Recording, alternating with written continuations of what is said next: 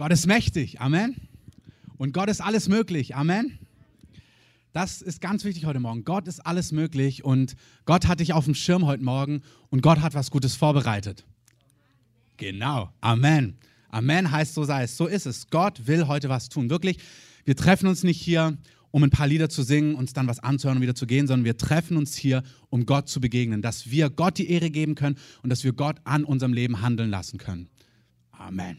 Dazu brauchen wir nicht nur einen Gottesdienst, das macht Gott auch bei dir in der Küche oder auch im WC oder wo auch immer du dich aufhältst. Gott handelt überall, aber Gott handelt auch hier und wir sitzen hier nicht Zeit ab, sondern Gott ist hier, um uns zu berühren. Und ich hatte diese Woche ein Treffen, was mich total bewegt hat, weil mir eine Person erzählt hat, dass sie einfach über viele Jahre schon unter Albträumen und verschiedenen Dingen leidet und verschiedenen Erlebnissen, die sie hat, die nicht schön sind ähm, die überhaupt nicht gut sind, wirklich seit vielen, vielen Jahren.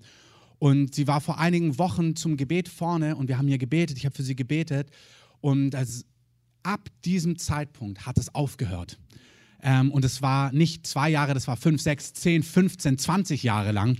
Ähm, ja, gibt Gott mal die Ehre. Wirklich, Gott ist alles möglich. Und es ist wirklich auch so, dass wenn du Dinge hast in deinem Leben, die nicht mit rechten Dingen zugehen, da ging es nicht mit rechten Dingen zu, ähm, dann hat Gott alle Macht, ähm, das zu verändern. Gott ist mächtig, er ist hoch erhoben über jede Gewalt, über jede Macht, über allem. Gott ist der Gott, der befreit, der heilt, der Dinge neu macht, der Menschen freisetzt. Und Gott möchte heute Menschen richtig so auf Kurs bringen. Das habe ich empfunden. Gott möchte dich heute richtig ermutigen. Das ist doch gut. Gott möchte dir richtig Richtung und Ermutigung für dein Leben geben und wie so ein Download geben in dein Herz. Einfach was freisetzen in dir, dass du weitergehen kannst, dass du vorwärts gehen kannst, dass du Orientierung bekommst. Und irgendwie, wenn du festgefahren bist im Sand heute Morgen, dann möchte der Herr dich da rausziehen und dir die Gnade geben, um weiterzugehen. Das sind doch gute Voraussichten. Amen. Gott liebt Glauben. Damit fangen wir direkt an. Ähm, Gott liebt Vertrauen und das ist die perfekte Voraussetzung. Vertrau mal Gott heute Morgen einfach. Sag mal einfach, Gott, ich glaube dir heute Morgen. Ich glaube dir das, was du zu sagen hast. Und das Schöne ist, Gott liebt Glauben. Und ich lese euch eine Stelle vor aus Römer 4, Vers 3. Da heißt es, was sagt die Schrift? Paulus schreibt, Abraham aber glaubte Gott und es wurde ihm zur Gerechtigkeit gerechnet. Abraham glaubte Gott und Herr, dafür möchte ich heute Morgen beten. Ich möchte beten, dass wir heute Morgen Männer und Frauen sind, die dir glauben, die ihr Herz offen haben, dass wenn sie deine Stimme hören, in großen oder in kleinen Dingen, dass sie spüren, ja, ich glaube Gott. Ich aber habe mich entschieden, Gott zu glauben. In den unmöglichsten Dingen, weil meinem Gott ist alles möglich. Und ich bete, dass ein Geist des Glaubens heute Morgen richtig ausgegossen wird über jede Reihe, dass jeder spürt, dass in seinem Herzen was entfacht wird, was Kraft hat, was er sich nicht einredet, sondern was in ihm eine Kraft wird, mit der er vorwärts gehen kann und dem Leben Form und Kontur geben kann. Ich danke dir, dass jeder hier berufen ist, dass du für jeden einen Plan hast, dass du für jeden eine gute Absicht hast, gute Pläne zum Frieden. Und ich bete, dass alle Nebelschwaden, alles, was uns im Wege steht, dass es niedergerissen wird und wir voller Kühnheit uns aufmachen können, dir nachzujagen. Amen. Die Frage ist, was hat denn der liebe Abraham dem lieben Gott geglaubt? In 1. Mose 15 lesen wir, nach diesen Dingen geschah das Wort des Herrn zu Abram in einem Gesicht. Abram, fürchte dich nicht. Ich bin dir ein Schild und ich werde deinen Lohn sehr groß machen. Da sagte Abram, Herr, was willst du mir geben? Ich gehe ja doch kinderlos dahin und Erbe meines Hauses, das wird Elisea von Damaskus. Elisa von Damaskus. Und Abraham sagte, siehe, mir hast du kein Nachkommen gegeben und siehe, der Sohn meines Hauses wird, und siehe, der Sohn meines Hauses wird mich beerben. Und siehe, das Wort des Herrn geschah zu ihm. Nicht dieser, also der Elisa, wird dich beerben, sondern der, der aus deinem Leibe hervorgeht, der wird dich beerben. Und er führte ihn hinaus und sprach, blicke doch auf zum Himmel und zähl die Sterne, wenn du sie zählen kannst. Und er sprach zu ihm, so zahlreich wird deine Nachkommenschaft sein. Und er glaubte dem Herrn. Und er, der Herr, rechnete es ihm, Abraham, als Gerechtigkeit an. Also die Story ist folgende. Abraham ist schon sehr, sehr, sehr, sehr, sehr betagt, wahrscheinlich weit über 80. Sein Kind bekommt er dann grob um die 100. Ähm, also er ist schon sehr alt und seine Frau auch, ein paar Jahre jünger, aber beide sind sie steinalt. Und Gott hat ihn gesegnet, Gott hat ihn aus seinem alten Volk herausgerufen in eine neue Stadt, in ein neues Land. Er hat gesagt, komm mit mir mit, ich werde dir was Neues zeigen. Schon das hat Gottes Herz berührt. Gott geht zu Abraham und sagt, Abraham, verlass mal Berlin, so wie er das zu Tabea gesagt hat, und folge mir in ein Land, das ich dir zeigen werde. Tabea wusste, es geht nach Malawi, Abraham wusste gar nicht, wo es hingeht. Gott hat einfach gesagt, komm mit, ich zeig dir es und ich werde dich segnen. Und Abraham hat damals gesagt, okay Gott, ich komme mit. Und Gott sucht solche Männer und Frauen heute Morgen. Männer und Frauen, die sagen, okay, ich komme mit. Gott macht es immer noch. Als er bei den Jüngern ähm, am Boot steht, als, als er die Jünger, als sie am Fischen sind, Jesus später, viele, viele Jahre später, diese Worte, das hat der Bernd erzählt, der Hausbesitzer, wo wir in der Schiefelbeiner 7, diese Worte im Hebräischen, die er zu Abraham gesprochen hat, komm mit, folge mir nach, sind die gleichen Worte, die er später zu Petrus spricht. Er sagt zu Johannes, komm mit. Gott kommt immer wieder und taucht plötzlich in deinem Leben auf und sagt, komm mit. Es kann sein, dass du ihn schon kennst und er neu auftaucht und sagt, komm mit. Du sitzt hier und zeltest schon viel zu lange. Komm mit und mach dich auf auf ein neues Level, in eine neue Ebene, in eine neue Stadt, in eine neue Aufgabe. Das muss nicht immer eine geografische ähm, Ortsveränderung sein. Ich habe euch auch viel zu lieb. Bleibt hier, das ist gut. Ähm, außer der Herr ruft euch woanders hin, dann geht, aber mit Gott. Aber es kann auch einfach sein, in einen neuen Abschnitt, in ein neues Level, in etwas Neues, wo Gott dich reinruft. Gott taucht auf und sagt, komm mit. Und Abraham sagt, ja, ich komme mit, er geht in dieses neue Land, dann segnet ihn Gott tatsächlich, er kriegt immer mehr Kühe und Schafe und alles Mögliche. Und dann schaut er so auf sein Leben und denkt sich, ach ja, im Endeffekt, eigentlich habe ich mir auch immer ein Kind gewünscht und Sarah auch, aber wir kriegen keine Kinder, wir sind schon steinalt, haben das viele Jahre probiert, das hat nicht funktioniert. Der Knecht, der Sohn meines Knechtes, der wird nicht beerben, der wird irgendwann das alles bekommen. Und Gott sagt zu Abraham, du, nee, das stimmt nicht. Du wirst ein Kind haben. Und später sagt er noch, mit Sarah, die auch schon ganz alt ist, ähm, wo es biologisch dann wirklich kompliziert wird. Ähm, aber ihr beide, ihr werdet ein Kind zusammen haben. Und sagt, komm mal mit, komm mal mit raus zu den Sternen. Da guck mal da hoch. Und ihr wisst, wie es so ist in so einer Stadt, wo gar keine Lichter sind. Ich weiß nicht, ob ihr schon mal draußen, ihr wart bestimmt schon mal auf dem Land, da wo, nicht wie in Berlin, wo du ein paar Sterne siehst, sondern draußen da, wo nicht Berlin ist, ähm, wo ganz viele mehr Sterne noch sind. Zumindest sieht man sie dort. Und so muss dort der Sternenhimmel ausgesehen haben. Unglaublich, unzählbar.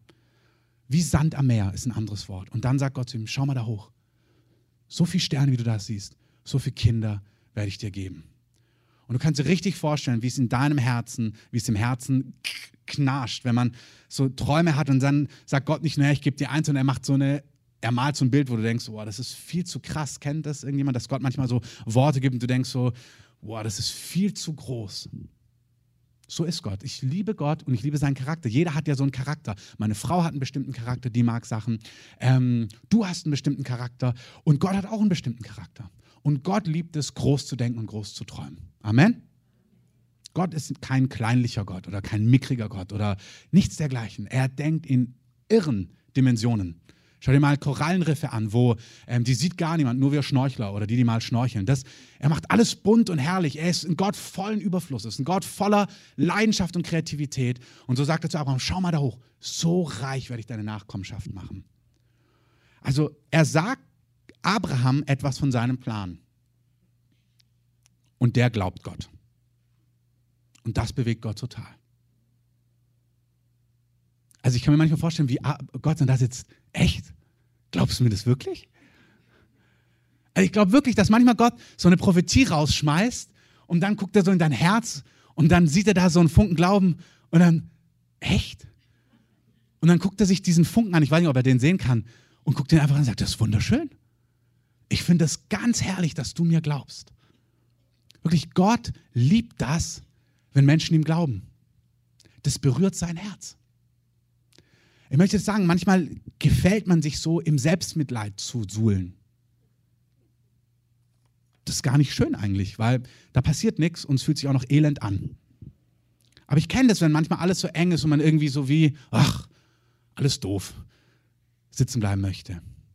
Aber Gott sucht Männer und Frauen, denen er was gesagt hat, die das Wort Gottes erkennen aus seinem Wort oder weil er prophetisch spricht und in deren Herzen dann was aufgeht und die sagen, ja, ich, ich glaube dir das.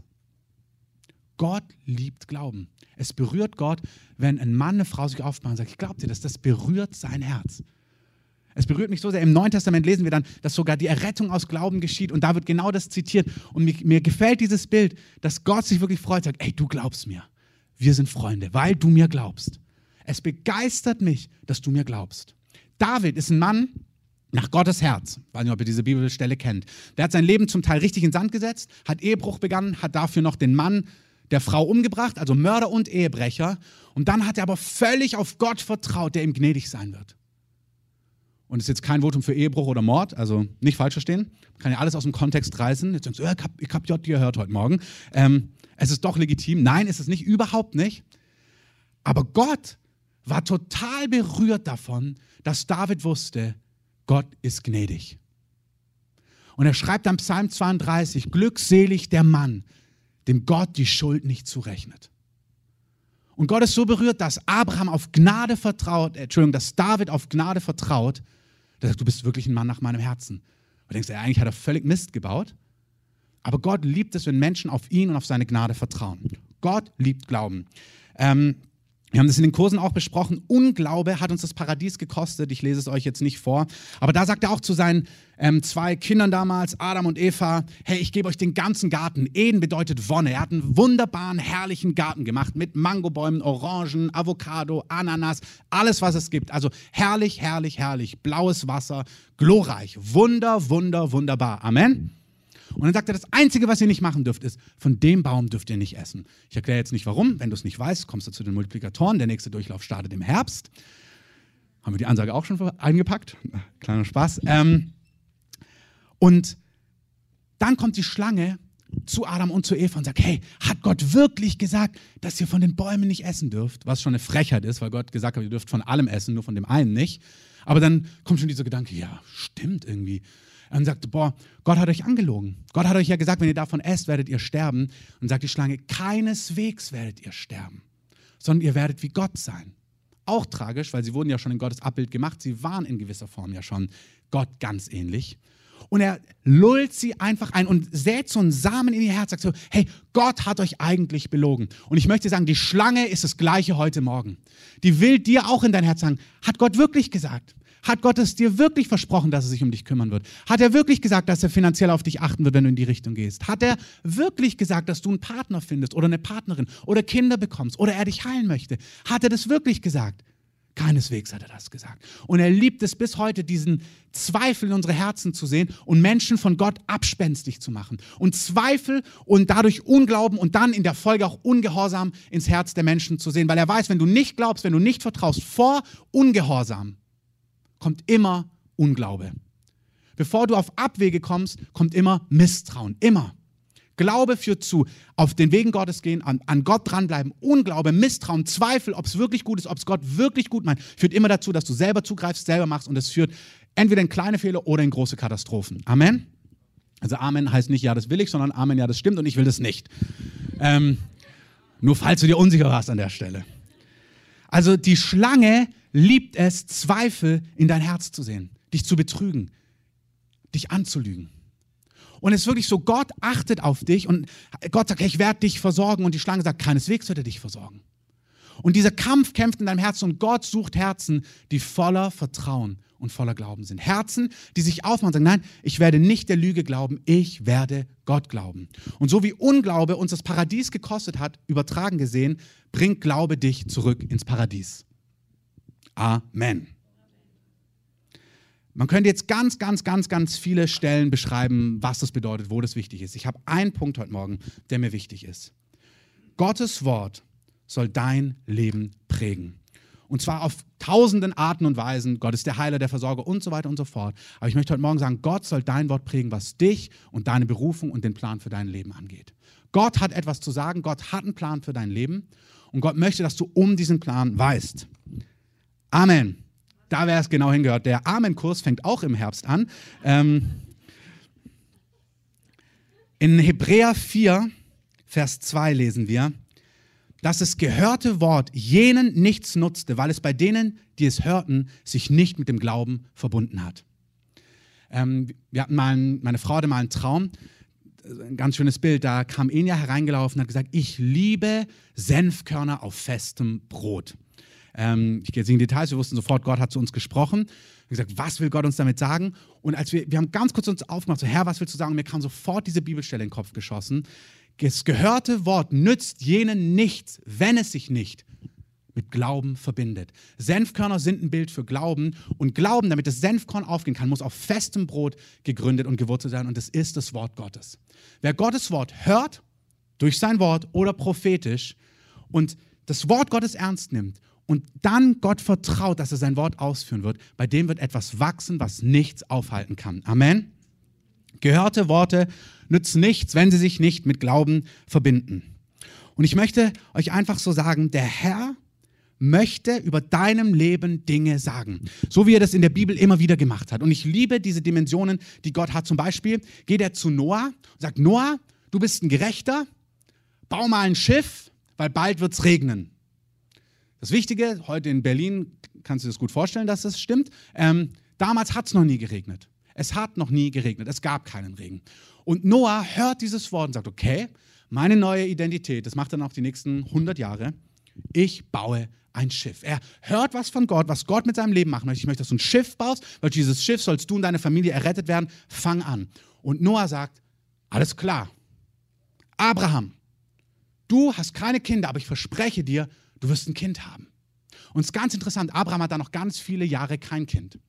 Und dann kommt Gott nochmal vorbei und sagt und verändert seinen Namen und nennt ihn anstatt Abram, Abraham. Vater Abraham hat, ganz genau, da seht ihr, sein Name war Programm. Abraham. Der Mann, der für Kinderlosigkeit bekannt war, wird der Vater vieler.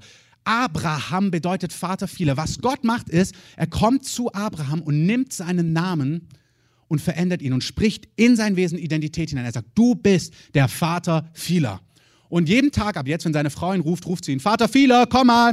Vater Fieler, kannst du noch das Wasser mitnehmen? Vater Fieler, kannst du, was weiß ich, noch ein Kalb bringen und schlachten? Vater Fieler, das, es ist Staub ins Zelt hineingekommen, mach es wieder fest. Die ganze Zeit wird er mit seiner neuen Identität konfrontiert. Vater Fieler, komm vorbei. Vater Fieler, hast du darauf geachtet? Vater Fieler, so möchte das Gott machen. Gott möchte etwas aussprechen über dir, was Identität schafft, was dein Leben prägt, wo du nicht die Lügen glaubst, dass du der letzte Kellerbewohner bist, sondern dass du jemand bist, der ein Ziel hat, der vorwärts gehen kann und der mit Gott was reißen kann. Amen. Du hast einen Plan und es wurden Dinge über deinem Leben gesagt, die stimmen einfach nicht. Und Gott möchte sein Wort nehmen und möchte mit seinem Wort Bollwerke niederreißen, die dich behindern, die dich einschränken und die dich zurückhalten. Gottes Wort, sagt Jeremia, ist wie ein Hammer der Felsen zerschmettert. Und Gottes Wort soll in deinem Leben geschehen, dass wenn du denkst, ey, du bist der letzte Versager, du bist irgendwie gerade so reingerutscht, so dass Gott sagt, nein, bist du überhaupt nicht. Du bist ein Mann, mit dem ich einen Plan habe, mit dem ich was vorhab, du bist ein Sieger, vor allem bist du geliebt.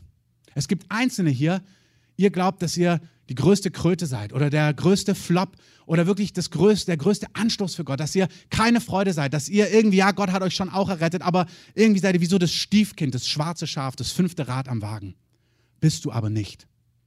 Und es ist so wichtig, dass du Gottes Wort hörst über dein Leben, das sagt, du bist mein geliebtes Kind. Wirklich du. Und wenn du jetzt denkst, ja, er, nein, du. Ja, sie, nein, du. Und wenn du merkst, du kannst es nicht spüren, dann möchte Gott dieses Wort in dein Herz sprechen und er möchte, dass Bollwerke niedergerissen werden.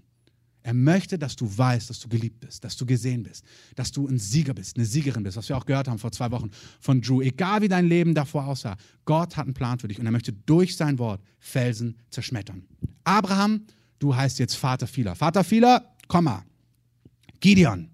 Gideon, du wirst mein Volk befreien. Gideon ist ein kleiner, unwichtiger Mann, ohne großes Ziel das Volk schreit zu Gott, Gott, wir brauchen Befreiung, Gott, wir brauchen eine Lösung, Gott, wir brauchen eine Rettung. Und Gott sagt, ja, wen nehme ich? Ähm, dich, Gideon. Und dann erscheint so ein Engel zu Gideon und sagt, ey, hallo, tapferer Held, so begrüßt er ihn. Sei gesegnet, tapferer Held. Und er hat richtig, mit wem redet er? Ähm, mit dir, Gideon. Du bist ein mächtiger Held. Und dann sagt er, und jetzt nimm deine Kraft und befrei mein Volk. Und du denkst dir, yo, ähm, wer bin ich?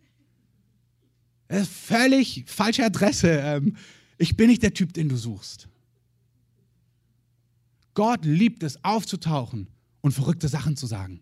Einfach mal so ein Bild zu zeichnen. Sag, ich mache dich zu einem erfolgreichen Geschäftsmann, ich mache dich zu einem geistigen Vater, ich mache dich zu einer prophetischen Stimme, ich mache dich zu einer Missionarin, ich mache dich zu jemand, der viel Geld generieren wird für mein Reich, ich mache dich zu einer Quelle von Kreativität, was auch immer Gott dir sagt. Ich werde dir viele Kinder geben, ich werde dich ganz gesund machen, ich werde dich völlig erneuern, du wirst ein Zeugnis sein, du wirst nicht sterben, sondern leben und die Machttaten des Herrn verkündigen. Und Gott liebt es aufzutauchen und Dinge zu sagen, die deine Bollwerke niederreißen und gleichzeitig sie erstmal völlig konfrontieren. Deswegen so, bam, da kommt Gottes Wort und du guckst dich an, denkst so, mit wem redest du und von was redest du? Abraham, du wirst ein Vater vieler sein. Und dann heißt es im Römerbrief, dann guckt er seinen Körper an, 100 Jahre, fast abgestorben. Also, wir malen uns das jetzt mal nicht aus. Guckt sich an, guckt Sarah an, sieht auch nicht besser aus. Und denkt sich dann, ich weiß nicht, wie das funktionieren soll. Das Interessante ist, dass neben dem Wort Gottes immer der praktische ähm, Schritt vorhanden bleibt. Auch bei Abraham und Sarah mussten gewisse Dinge passieren. Also das Wort Gottes reicht nicht aus, sondern das Wort Gottes löst etwas aus und dann muss das, was es auslöst, in konkrete Taten umgesetzt werden. Sarah sagt es auch ganz praktisch. Was will der? Ich habe keine Liebeslust mehr. Er sagt so, ich möchte Abraham gar nicht begegnen abends in unserem Nomadenzelt. Und manchmal musst du Sachen machen, auf die du gar keine Lust hast, wenn du Gottes Reich in Kraft und in Aktion sehen möchtest. Weit gespannt jetzt der Gedankengang, aber es gilt auch für dich. Es gibt Schritte neben dem Wort Gottes und dem konkreten Schritt und der Erfüllung, was Gott mit dir vorhat. Aber Gott kommt und sagt Dinge in deine Situation, wo du denkst, mit wem redest du? Gideon, das Gegenteil, er ist der Letzte, der sich wie ein Held fühlt. Und dann geh in deiner Kraft hin und denkst dir, von welcher Kraft redest du? Hey, Gott ist mit dir. Das ist auch sympathisch, sagt er, okay, wenn Gott mit mir ist, was ist denn hier los? Wieso sieht unser Volk aus, wie es aussieht? Warum werden wir beraubt die ganze Zeit? Wo ist Gott mit uns? Hey, wenn ich Vater vieler sein soll, ich bin fast 100. Wo sind meine Kinder? David, du wirst ein König werden. Und aus dir wird eine Linie entstehen, der Messias wird kommen, du wirst die Völker der Erde werden die Herrlichkeit sehen, die ich mit dir aufbauen werde. David ist der Achte, der als der Prophet kommt, um den König zu suchen. Sein Vater denkt noch nicht mal an ihn. Er ruft sieben andere, sieben andere Söhne werden gerufen. An David denkt der Papa noch nicht mal. Aber Gott denkt an ihn. Hey, vielleicht denkst du gar nicht an dich. Vielleicht hat dein Papa gar nicht an dich gedacht. Vielleicht denken Leute nicht, dass du der Held der Stunde bist oder die Heldin der Stunde. Aber Gott hat dich auf dem Schirm. Amen. Und Gott sagt, nee, David ist der Mann. David ist der Mann nach meinem Herzen. Ruf ihn her und ihn werde ich salben. Und dann salbt er ihn mit Öl. Und dann passiert das, was ich letzte Woche beschrieben habe. Wenn Gottes Ruf kommt und dann der Herr dich berührt mit seinem Geist, dann kommt Salbung auf dich. Und die Salbung Gottes, der Heilige Geist, befähigt dich, das auszuführen, was Gott mit dir und mit mir vorhat. Amen. Er kommt zu Petrus und sagt, Petrus, du wirst jetzt Menschenfischer. Petrus hat eine Ahnung von Fischen, aber keine Ahnung von Menschenfischen. Er weiß nicht, was, wie das aussehen soll. Aber Gott sagt, er kommt einfach in sein Leben und sagt, ich habe einen Plan für dich und ich möchte, dass du mir nachfolgst. Das Problem ist, das gehörte Wort nützt jenen nichts, wenn es sich nicht mit dem Glauben verbindet. Und ich möchte dich ermutigen, wenn du prophetische Worte hast, genau, dass du anfängst auszusprechen, was du erkannt hast über deinem Leben. Wenn Gott zu dir gesagt hat, ich werde dich erfolgreich machen in der Geschäftswelt, Fang an, Gottes Wort zu umarmen und es auszusprechen. Das Problem beim Volk Israel war, diese Stelle aus Hebräer ist, Gott hat ihnen gesagt, ich werde euch ein wunderbares Land geben, wo Milch und Honig sind und wo ihr ernten werdet, ohne gießen zu müssen, weil das Land trinkt vom, vom Wasser des Himmels, weil dort Berge sind und so weiter, also mit Steigungsregen und so weiter. Also ihr müsst da nicht müßig das Land bewässern, ich werde mich drum kümmern. Das Land ist glorreich, aber sie haben es nicht in ihren Herzen getragen, sie haben nicht aus den Geschichten Gottes gelernt und als sie an die Grenzen des Landes kommen, können sie nicht eingehen, sagt der Hebräerbrief, weil in ihrem Herzen kein Glauben gewachsen ist. Warum? Weil sie das Wort Gottes nicht ernst genommen haben. Ich möchte dich ermutigen, heute die Worte Gottes für dein Leben zu umarmen. Was sagt Gott zu dir? Was hat er dir gesagt prophetisch? Was hat er dir durch sein Wort gesagt über deine Berufung, über die Dinge, die deinem Leben kostbar sind, dass du einen Partner finden würdest, dass du eine Partnerin finden würdest, dass du Kinder haben wirst? Ich weiß nicht, was dich bewegt, aber Gott hat Dinge gesagt. Amen? Und wenn nicht, dann muss Gott was sagen zu dir. Und komm nach vorne, dann beten wir heute für dich, dann soll Gott dir was sagen. Gott hat etwas zu sagen und er sucht Männer und Frauen, die das Gehörte in ihr Herz fallen lassen, damit es dort wachsen kann und Glauben werden kann und zu Taten und zu, Re zu Ergebnissen führen kann. Amen. Ich möchte dich ermutigen, dass du das sprichst, was Gott sagt. Gottes Wort soll in deinem Leben Identität schaffen. Vater vieler, Mann nach meinem Herzen, erfolgreicher Geschäftsmann, durchbrechender Pastor, gesalbter Lobpreisleiter, was auch immer Gott zu dir gesagt hat, Verheiratete, Verheirateter, Gesegneter, was auch immer. Gott hat Worte für dich und diese Worte sollen Identität schaffen. Das Erste, was es zu tun gilt, ist, das Wort Gottes auszusprechen. Und dann passieren zwei Sachen. All deine inneren Begrenzungen werden sofort sichtbar. Was ich gerade schon beschrieben habe. Also ich kann mir richtig vorstellen, dann sagst du, Gott sagt starker Held und du denkst dir, nichts starker Held, völlige Niete. Also genau dieser, diese Diskrepanz, ich habe euch erzählt, als damals Gott mich berufen hat und dann, ich habe in der Salbung gehört, Gott wird mich gebrauchen, um sein Reich zu bauen, ich soll Pastor sein und dieses und jenes, hat sich gut angefühlt im Gottesdienst, so. So habt ihr es auch alle gehört, was Gott gesagt hat. Ähm, so und dann fängst du an damit und dann denkst du dir, als dann die ersten Leute gesagt haben, ja, es passt, so wäre ich fast am liebsten den Boden versunken. Also ja, mit den zehn Leuten, das ist doch nicht real. Also ich konnte überhaupt nicht ausleben, was Gott mir gesagt hat. Ich habe diese völlige Diskrepanz in mir wahrgenommen, wenn ich dieses Wort Pastor gehört habe. Und ich habe ein Glück ein paar treue Freunde hier gehabt, die dann angefangen haben, immer zu sagen, hey, Pastor Chris und so eine Sachen. Und über diese spaßige Art und Weise habe ich es immer wieder gehört, hey Vater Vieler, hey Vater Vieler. Und es hat in mir richtig angefangen, Frucht zu tragen. Ich habe gemerkt, ich konnte Gott anfangen abzunehmen, was er zu mir sagt. Da war noch viel mehr dabei, wie so ein paar ähm, ermutigende Worte von Freunden, aber die waren auch sehr gut. Zu anderen sagt er, zu David sagt er, hey, du bist ein expandierender König. Du wirst ein König sein, der expandieren wird. Und er fühlt sich wie ein Hirte ohne Plan. Irgendwo auf dem Feld, du denkst dir, von König sein, keine Ahnung. Von ähm, verschiedenen Departments in seinem Königtum, von Staatssekretären, die es damals in der Form nicht gab. Also er hat keine Ahnung von all diesen Sachen. Ich möchte, dass du weißt, Gott ruft dich in Dinge, die viel zu groß sind für dich. Amen. Von Dingen, von denen du keine Ahnung hast, wo du einfach da sitzt, ich habe keine Ahnung, wie das funktionieren soll. Und Gott sagt, macht gar nichts. Umarm's trotzdem. Ich werde euch zu einem Volk machen, euch Israel, ihr habt keine Ahnung von Militärstrategie, aber ich werde euch nehmen und diese gewachsenen Völker, die, die waren Sklaven. Das war nicht eine Armee, die über Jahrhunderte ihre Techniken verfeinert hat, wie die anderen Völker dort im Land. Die waren Sklaven, die waren schwächlich. Und er sagt, ich werde euch gebrauchen und ich werde euch mächtig gebrauchen, dieses Land einzunehmen. Und du siehst diese anderen trainierten, riesigen Armeen mit riesigen Mauern und denkst dir, wie soll das funktionieren? Keine Ahnung. Hauptsache, du glaubst es. Sag, das, sag dir das mal selber. Hauptsache, du glaubst es. Du musst gar nicht wissen, wie es funktioniert. Hauptsache, du glaubst es. Hauptsache, du sagst einfach das, was Gott gesagt hat. Hab keine Ahnung, wie das sich in meinem Herzen jemals verändern soll. Hab keine Ahnung, wie ich jemals jemand finden soll. Hab keine Ahnung, wie dieses Gefühl aus mir rausgehen soll und ich dann so fühle. Keine Ahnung, aber Gott hat gesagt, ich werde frei sein von all dem Schrott, der da in mir ist, falls du Schrott in dir hast. Von all diesen Schmerzen, von all diesen Engen, von all diesen Bindungen, von all diesen Unmöglichkeiten. Egal wie er es macht, er wird es machen. Amen. Das Wichtigste ist, dass du das gehörte Wort nimmst und sagst, ich werde frei sein. Ich werde frei sein von Alkohol. Wenn du gebunden bist in irgendeiner Sucht, Sprich es aus. Gott hat dich zur Freiheit berufen. Wen der Sohn frei macht, der ist wirklich frei. Amen. Der erste Schritt zur Freiheit ist, dass du Gottes Wort nicht in Frage stellst und sagst, ja, aber ich, ich spüre nichts von Freiheit. Sondern dass du sagst, Gott hat gesagt, wen der Sohn frei macht, der wird frei sein. Und dann fängst du an, es auszusprechen. Das ist die Wahrheit. Amen. Als ich angefangen habe, das auszusprechen, war ich völlig in Drogen gefangen, völlig in Pornografie und allen sexuellen Irrwegen gefangen. Ich war ein völliges Wrack und ich habe einfach angefangen zu sprechen, was Gott sagt. Du hast mit mir was Mächtiges vor. Ähm, sah überhaupt nicht so aus. Nichts dergleichen. Aber ich habe Gottes Wort genommen und gesagt, du wirst mich frei machen. Du wirst mich neu machen. Du wirst all diese verkorksten Gefühle in mir heilen, ändern, neu machen. Und Gott hat sich zu seinem Wort gestellt. Amen. Das Erste, was du tust, ist, du nimmst Gottes Wort ernst und richtest dich auf Gottes Wort aus. Sagst, Herr, du hast gesagt, wenn der Sohn frei macht, der wird wirklich frei sein. Diese Freiheit wird und kann jedes Joch zerbrechen, egal in was du drin bist. Diese Worte bahnen den Weg. Das Wort Gottes bahnt Wege. Das Wort Gottes führt das aus, wozu es gesandt ist. Amen. Es ist dieses Faszinierende, dass das Wort Gottes Kraft hat, auszuführen, wozu es gesandt ist. Es ist wie ein Selbstläufer im besten Sinne.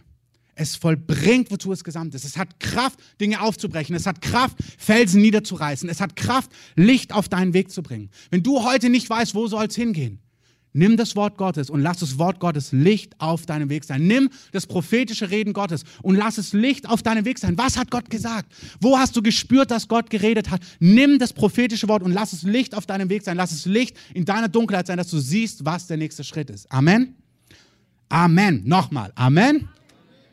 Es ist wirklich so. Es ist kein Passiv. Mit Gott leben ist das Gegenteil von passiv sein. Ja, Gott wird schon machen. Nein, absolut nicht. Doch, wird er schon machen. Nein, macht er nicht. Der liebt dich total. Aber er möchte, dass sein Wort in dir einen guten Boden findet, wo es aufgehen kann. Dass dein Acker, das Gleichnis vom vierfachen Acker, ein Acker ist, der 30, 60 und 100-fach Frucht bringt. Und ich möchte das heute Morgen sagen, du bist nicht verdammt, so ein schlechter Acker zu sein. Einer von den anderen drei. So im Sinne von, ach ja, ich bin halt der mit den Steinen oder der mit dem ganzen Unkraut. Ähm, oder ich bin halt der Weg, wo es zertrampelt wird. Nichts dergleichen. Wenn Felsen heute Morgen in deinem Acker sind, dann nehmen wir sie heute Morgen raus.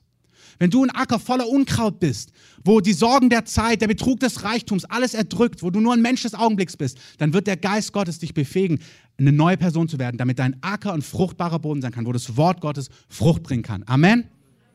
Ja, das beten wir gleich. Herr, wir beten, dass jeder Acker, wenn du das Gefühl hast, dein Acker ist Schrott, kannst dezent, ohne dass es jemand anderes sieht, deine Hand aufhalten und wenn du dich so frei fühlst, dass es jeder sehen kann, kannst du auch hochheben.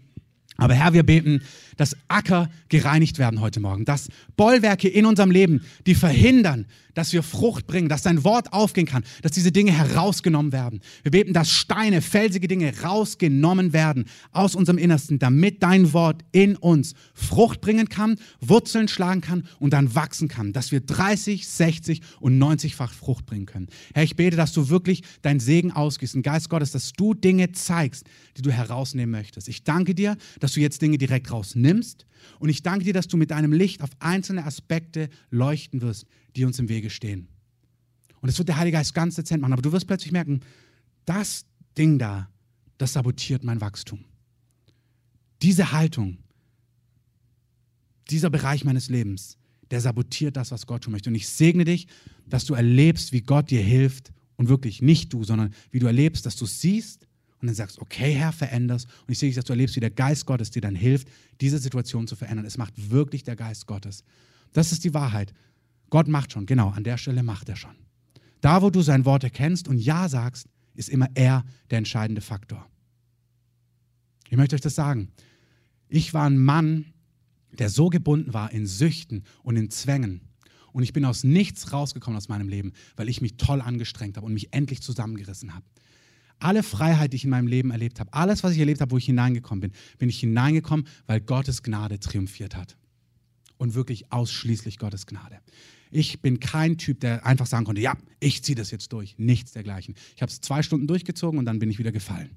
In allem, permanent, immer, Woche für Woche, Monat für Monat und Jahr für Jahr bis Gottes Wort geschehen ist und ich Gottes Wort umarmt habe. Ich habe keine Ahnung, wie es funktioniert. Aber der, wen der Sohn frei macht, der wird wirklich frei sein. Herr, ich glaube deinem Wort. Du hast gesagt, du wirst mich gebrauchen, um dein Reich aufzurichten, um Freiheit denen zu bringen, die keine Freiheit haben. Du wirst es machen. Ich habe keine Ahnung, wie du mich, frag, dorthin bringst, aber du wirst tun, was du mir versprochen hast. Und Gott hat es gemacht. Amen. Und Gott kann es bei dir machen. Gott und Gottes Gnade ist genug. Amen. Das heißt, wenn du anfängst, Gottes Wort auszusprechen, werden alle deine inneren Bollwerke hochkommen. Starker Held? Nee, völliger Versager. Äh, Menschenfischer? Nee, von mir rennen die Leute eigentlich eher weg. Ähm, Versorgung? Ich fühle mich eher wie der Pleitegeier. Expandierender König? Habe ich schon gesagt, nee, ich bin Hirte ohne Plan. Und in diesen Augenblicken wirst du merken, wie zwei Realitäten in dir anfangen zu kämpfen. Und Gott wird seine Realität, sie wird triumphieren und überwinden, indem du sie umarmst und der erste Schritt anfängst auszusprechen. Das Zweite ist, dass du äußere Umstände erleben wirst, äußere Widerstände, die dieser Berufung entgegenstehen. Und auch hier möchte ich einzelne von euch ermutigen. Ich habe, als ich heute Morgen gebetet habe, so zwei Gruppen empfunden. Die eine, für euch ist es wirklich dran, das Wort Gottes zu umarmen und auszusprechen. Wirklich zu sagen, so ist es. Ich bin Vater vieler. Ich bin ein Held in Gottes Augen. Mit meiner Kraft werde ich Freiheit bringen. Das ist, was er zu Einzelnen sagt. Andere von euch, ihr habt es gemacht. Und für euch ist es dran, wie bei Abraham, als er auf seinen Körper geguckt hat, endlich bei, bei Sarah ins Zelt zu gehen. Ähm, ist jetzt keine wörtliche Aufforderung, ähm, aber übertragen symbolisch gesehen. Ihr müsst das, was ihr wisst, dem müssen Taten folgen. Und dann müsst ihr auch gucken, was steht euch im Wege. Also Sarah stand im Wege, dass sie gesagt hat, ich habe gar keinen Bock. Ich bin 90. Ich bin froh, wenn ich einen Tag rumkriege. Und jetzt soll sie bei Abraham ins Zelt gehen. Blümchen, Bienchen, ihr wisst schon. Und ich weiß nicht, was dir im Wege steht. Aber es kommt der Punkt, wo du merkst, du musst dich aufmachen. Du kannst nicht weiter sitzen bleiben. Und das ist auch nicht wieder so ein, ey, jetzt mach mal hier, sondern es ist innerlich, wo du merkst, ich stagniere, ich komme nicht weiter. Ähm, das heißt, es gibt Zeiten, wo es heißt, ausziehen. Egal, ob das jetzt wörtlich ist, ausziehen aus deiner Wohnung, ausziehen aus dieser Stadt, ausziehen aus dem Status quo, obwohl hier alles so sicher und gemütlich ist. Sagt Gott, ich, komm Petrus, ich habe was Neues und sie denken, ach ja, Papa war schon Fischer, Großpapa war schon Fischer, der Uropa war schon Fischer. Das ist schon auch ein großes Risiko, irgendwie da loszugehen. Amen. Ein großes Risiko, wirklich. Es ist ein großes Risiko, mit Gott vorwärts zu gehen. Und es ist manchmal der Zeitpunkt, wo es dran ist, ein großes Risiko einzugehen. Sich aufzumachen und vorwärts zu gehen und allen Ängsten einfach mal den Rücken zu zeigen. Und allem, wo du denkst, ah, das ist so ungewohnt, sagst, hey, gestern bleibt gestern. Ich gehe vorwärts. Ich habe Gott gehört, ich habe es gesehen, ich mache jetzt Schritte. Einzeln von euch, es ist dran. Hey, steh auf und geh los. Bleib nicht länger sitzen. Steh auf und geh los. Ähm, einzeln sagte Gideon, sagte, ey, du wirst ein Revolutionär sein, du wirst das Volk hier aufmischen und sie befreien. Und dabei war, hat er so ein schönes, gemütliches Schattendasein gelebt. Eins für euch ist es Zeit, ins Licht zu treten, sichtbar zu werden, Kontur zu zeigen, eine klare Meinung zu haben. Und du denkst, naja, so neutral am Rand ist viel gemütlicher, viel, un, viel harmonischer, viel unherausfordernder, viel ähm, ja, gemütlicher eben. Und Gott sagt, nein, komm raus aus diesem Schattendasein, komm ins Licht, find Kontur, werd eine Stimme, werd klar, werd deutlich. Gott sagt, es ist Zeit, eine Stimme zu werden. Du denkst, ach ja, ich bin lieber so ein Echo oder so, ähm, irgendwie halt so keine Stimme. Ich bin lieber so eine graue Maus am Rand. Und Gott sagt, nee, es ist keine Zeit, eine graue Maus zu sein. Es ist Zeit, dass du deinen Mund aufmachst. Es ist Zeit, dass du Schritte gehst. Es ist Zeit, dass du das, was du weißt, dass du das in Taten umsetzt. Und ich möchte euch das sagen, das geht nicht darum, dass ihr das jetzt mit Druck macht oder aus Angst, aber dass ihr euch nicht weiter innerlich zurücklehnt. Es sind Einzelne hier, ihr wisst um alles und ihr lehnt so im Schaukelstuhl und denkt so, das kommt schon. Und Gott sagt, nee, jetzt nicht mehr, komm, steh auf. Und schau dir deine Engen an, schau dir deine Herausforderungen an. Das braucht es. Und dann bitte den Herrn, was ist der nächste Schritt? Mach nicht irgendwie einen Schnellschuss, einfach irgendeinen Schritt zu machen. Überhaupt nicht. Aber lege es dem Herrn vor. Herr, wie geht's weiter? In Anführungszeichen, ringe mit Gott, damit du weißt, wie es weitergeht. Amen.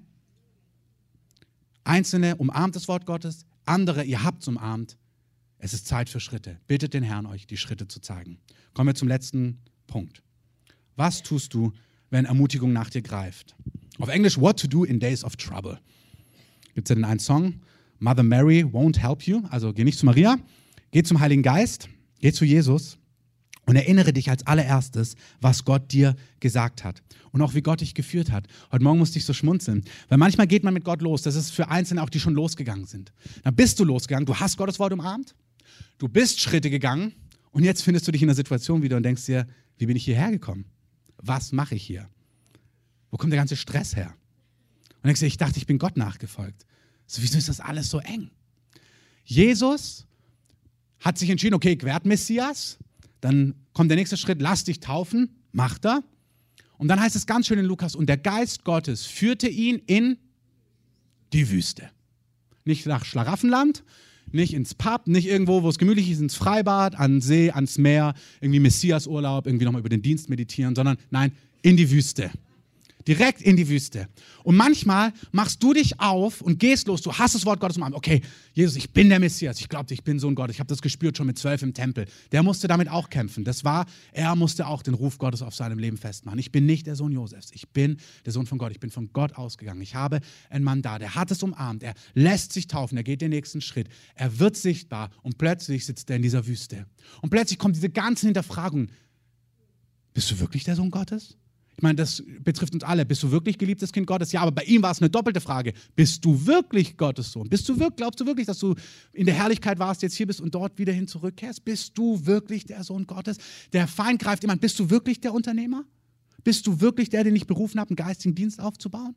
Bist du wirklich der, dem ich gesagt habe, dass er durch Finanzen mein Reich bauen wird? So? Bist du, also sein Reich, Gottes Reich, das hört sich an, als wäre es diese inneren Fragen, der Gottes Reich bauen wird? Diese Fragen kommen, der Feind liebt es, das zu tun. Und dann kommst du dir vor, da haben wir es wieder, wie im Garten. Keineswegs hat Gott gesagt. Und du findest dich in Wüsten und könntest dir fragen, wie bin ich denn jetzt hierher geraten? Habe ich eine falsche Abzweigung genommen? Habe ich in Unglauben gehandelt? Hat der Feind mich hierher gebracht? Nichts dergleichen.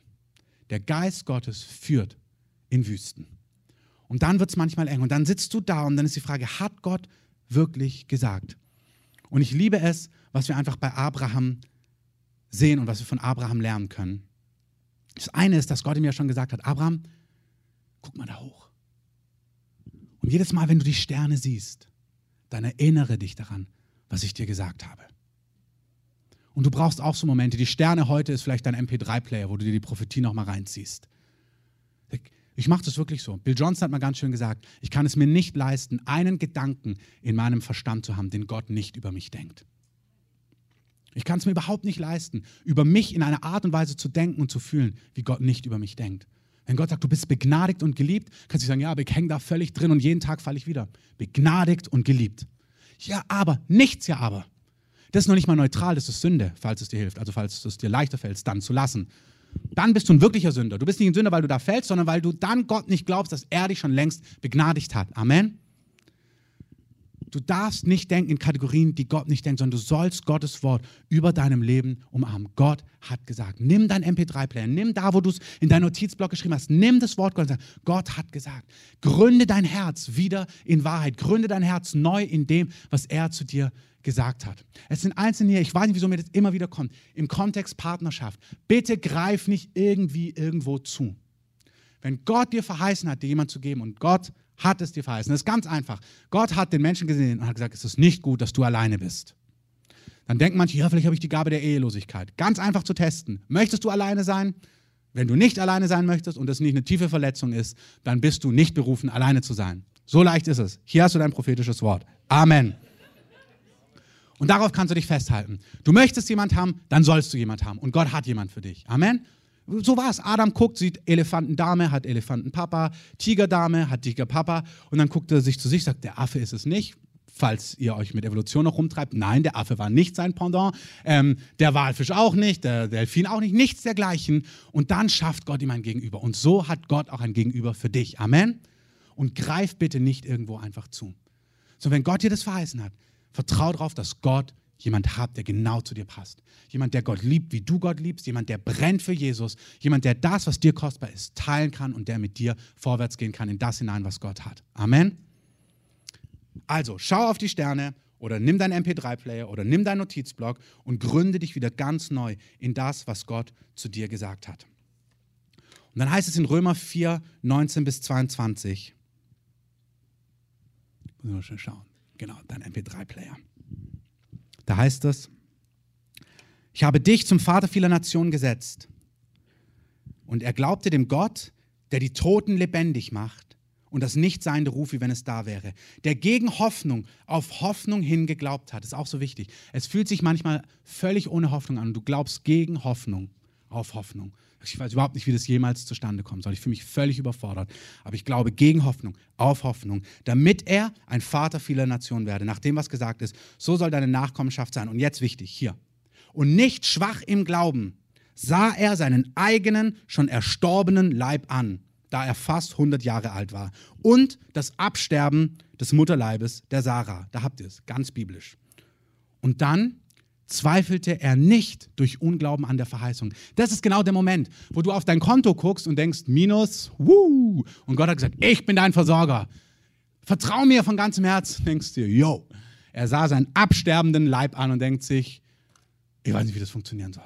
Und dann sagte er, er zweifelte nicht durch Unglauben an der Verheißung Gottes, sondern wurde gestärkt im Glauben, weil er Gott die Ehre gab. Und er war völlig gewiss, dass er, was er verheißen hat, auch zu tun vermöge. Das ist das Geheimnis. In Augenblicken, wo du nicht weiter weißt, aufzustehen und sagen, Gott, du bist kein Lügner. Ich habe dein Wort gehört. Ich habe gehört, was du gesagt hast und ich gebe dir die Ehre. Ich singe nicht mit in diesem Chor der Schlange, der sagt, keineswegs hat Gott gesagt. Der will dich rekrutieren für seinen Chor. Komm, sing mit. Lass uns Gott anklagen. Lass uns eine Party machen und Gott anklagen und trauern, wie untreu Gott ist. Gott die Pflaume, Gott der Lügner. Das ist es. So sollst du sagen, ja stimmt, Gott ist irgendwie doch nicht treu, doch nicht gut. und sagt, nein, sing dort nicht mit, stell dich hin, gib Gott die Ehre, heb deine Hände und bete Gott an. Gott ist treu. Amen. Lass uns mal aufstehen zum Ende. Es ist wirklich so, in deinem Leben, schau dir genau an, wo du es nicht weißt.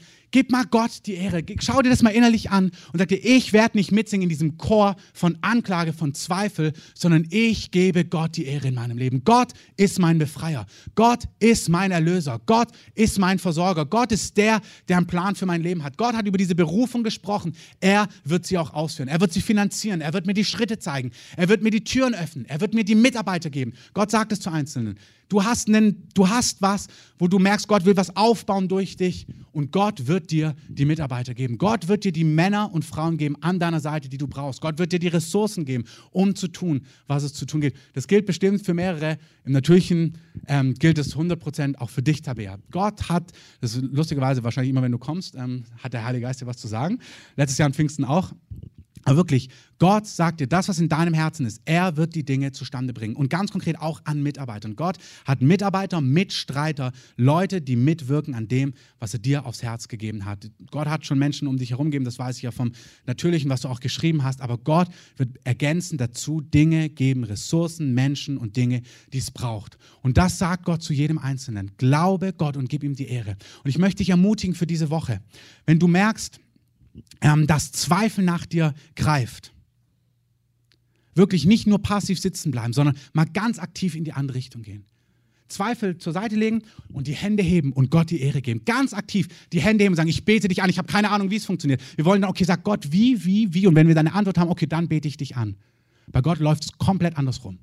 Fang an, ihn anzubeten und wenn dann Frieden zurückkommt, dann kriegst du plötzlich eine innere Sicht, eine geistige Schau, wie Gott es machen wird. Ich, mein gesamtes Leben und alles, was ich tue, mache ich nur so. Immer, wenn jemand kommt aus der Gemeinde und mir sagt, wir haben da und da Probleme, dann halte ich mir die Ohren zu und renn weg innerlich. Und dann renne ich zu Gott und sage, in dem Bereich, ich habe keine Ahnung, wie wir das machen. Dann bete ich einfach nur Gott an, der treu ist und sage, Herr, du weißt alles, du bist treu, du wirst alles aufbauen, du wirst alles machen, was wir brauchen. Und dann rufe ich das Nichtseiende, als ob es schon da wäre. Wie der Gott, der das Nichtseiende ruft, als ob es da wäre. Genauso mache ich es. Ich warte, bis ich Frieden habe und Glauben und dann sage ich Mitarbeiter für den Kinderdienst, Finanzen für die neue Wohnung. Und ich rufe es einfach in Existenz, was ich von Gott gehört habe. Genauso in meinem persönlichen Leben. Wenn ich merke, dass es irgendwo trocken ist, in unserer Familie, wenn ich merke, irgendwas ist nicht rund, hier fehlt was, dann bete ich Gott an, bis ich weiß, dass Gott treu ist und dann lege ich ihm das vor und sage Herr, ich danke, dass du hier alles neu machst, alles erfrischst, alles aufbrichst, was aufgebrochen werden muss, dass du alles herrlich machen wirst. Und Gott macht es. Amen. Es ist wirklich so, nicht erst die Antwort suchen und dann Gott anbeten, erst anbeten und dann eine Antwort bekommen. Ähm, eigentlich bräuchten wir jetzt so ein glorreiches Lied, aber ich weiß nicht welches. Ähm, aber ich bin aufgebaut, ich könnte jetzt Bäume ausreißen. Ähm, lass uns die Welt gewinnen für Jesus. Amen. Jesus, wir macht irgendein Lied rein. Ich weiß jetzt auch nicht, was passt. Ähm, wir können auch was mit Salbung nehmen, das geht auch, das muss nicht laut sein. Hauptsache, der Geist Gottes legt sich drauf. Nee, nee, das nicht. Das davor war besser. Mach ruhig das davor. Hm. Was ist das? Nehmen wir das, okay. Herr, danke, dass du uns zu Männern und Frauen machst, die Bäume ausreißen und zwar, weil sie in Tagen von Herausforderungen nicht lamentieren, nicht erst zweifeln, nicht erst Antworten suchen, sondern mach uns zu einem Volk, das das Geheimnis kennt, Gott die Ehre zu geben und dadurch zu erstarken. Herr, ich bete, dass du diese Gnade freisetzt, dass wir an diesen Ort flüchten, wo du bist, wo wir noch gar keine Antwort haben, aber wo wir die Hände heben und dir die Ehre geben und dich groß machen, wo wir deinen Namen verkündigen, wo wir deine Treue und deine Herrschaft verkündigen, wo wir an diesem Ort erleben, wie Glauben in uns aufkam, wie wieder eine geistige Sicht kommt, dass wir an einem Ort sind, wo wir das Nichtseiende rufen können, als ob es da wäre. Wo Gideon plötzlich sagt, ich rufe eine Armee, wo er diese Sicht bekommt, ja, ich bin ein Mann und mit der Kraft Gottes an meiner Seite werde ich mein Volk befreien. Wo du wie in David als Hirte auf dem Feld bist und vor dein Auge sich die Vision entfaltet, wie Gott mit dir seine Herrschaft aufrichten wird. Egal, ob das in deiner Familie ist, Egal, ob das in einem geistigen Dienst, egal, ob das in deinem Beruf ist. In Augenblick von Unglauben und Zweifel und Herausforderungen. Schau dir die Sterne an. Nimm das Wort Gottes und gib ihm die Ehre. Mach mal Oceans für dieses, das funzt immer. Ähm, ist so. Und das, er ruft uns ja auch. Und ich möchte es gleich so sagen, lass es danach nochmal durchlaufen. Wir machen das gleich so. Wer einfach merkt, dass Gott ihn anspricht heute Morgen. Du kannst dich einfach, wenn du möchtest, hier vorne hinknien und einfach Gott, mit Gott darüber reden, dich von Gott berühren lassen. Du kannst auch auf deinem Platz bleiben, aber ich empfinde es ist einfach eine Zeit, wo Gott Einzelne hier berührt, wo wir nicht als Team jetzt als erstes gehen, sondern wo du einfach das gehört hast und sagst, Herr, hier bin ich. Füll mich neu mit deiner Gegenwart auf. Füll mich neu mit deinem Feuer, neu mit deiner Frische auf, dass ich vorwärts gehen kann. Hier sind Einzelne, du bist überreif, Schritte in deine Berufung zu tun. Hier sind wirklich manche. Du trägst das Kind fast über. Du musst in die Gänge kommen. Wenn dich das bewegt, komm hier vorne. Du sollst vom Himmel eine Berührung empfangen, dass du gehen kannst, dass du Kraft bekommst, um Schritte zu gehen. Wir werden hier einfach, macht es mit dem Herrn aus. Also erwarte, dass der Herr euch berührt.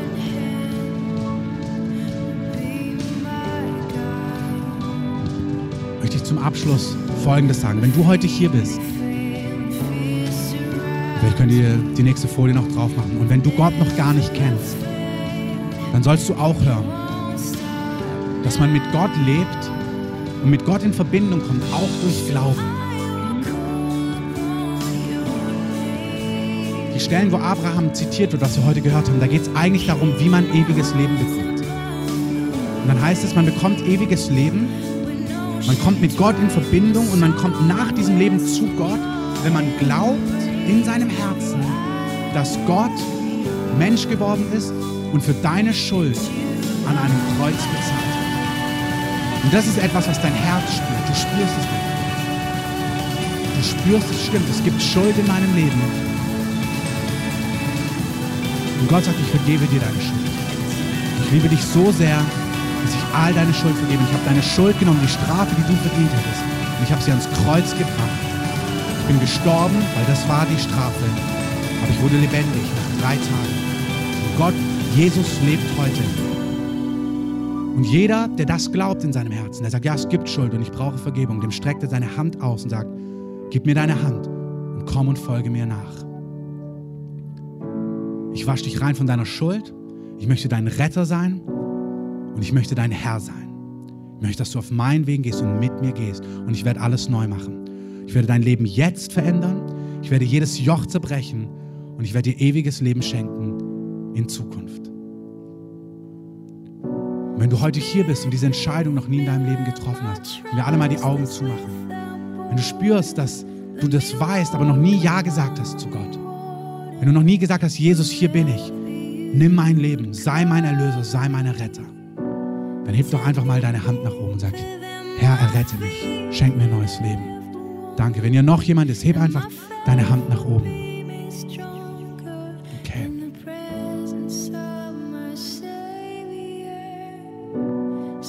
Wenn du noch hier bist, einzeln schon die Hand gehoben, wenn du auch hier bist, lass uns die Augen zulassen. Heb einfach deine Hand nach oben. Sag, Herr, erlöse mich, vergib mir meine Schuld und schenk mir neues Leben. Möchte einfach, dass wir, ihr hier vorne nicht, aber ihr anderen, ihr könnt gerne mitbeten. Lass uns das gemeinsam beten lassen. Sagen, Herr Jesus, danke für deine Liebe. Danke, dass du dein Leben für mich gegeben hast. Danke, dass du am Kreuz für meine Schuld gestorben bist. Danke, dass du heute lebst und dass du mich heute gerufen hast. Ich habe diesen Ruf gehört. Vergib mir alle meine Schuld. Wasch mich rein und nimm alles weg, was zwischen mir und dir steht. Sei der Retter und der Herr meines Lebens. Fülle mich mit deiner Gegenwart. Ich gehöre zum Licht und nicht mehr zur Finsternis. In Jesu mächtigen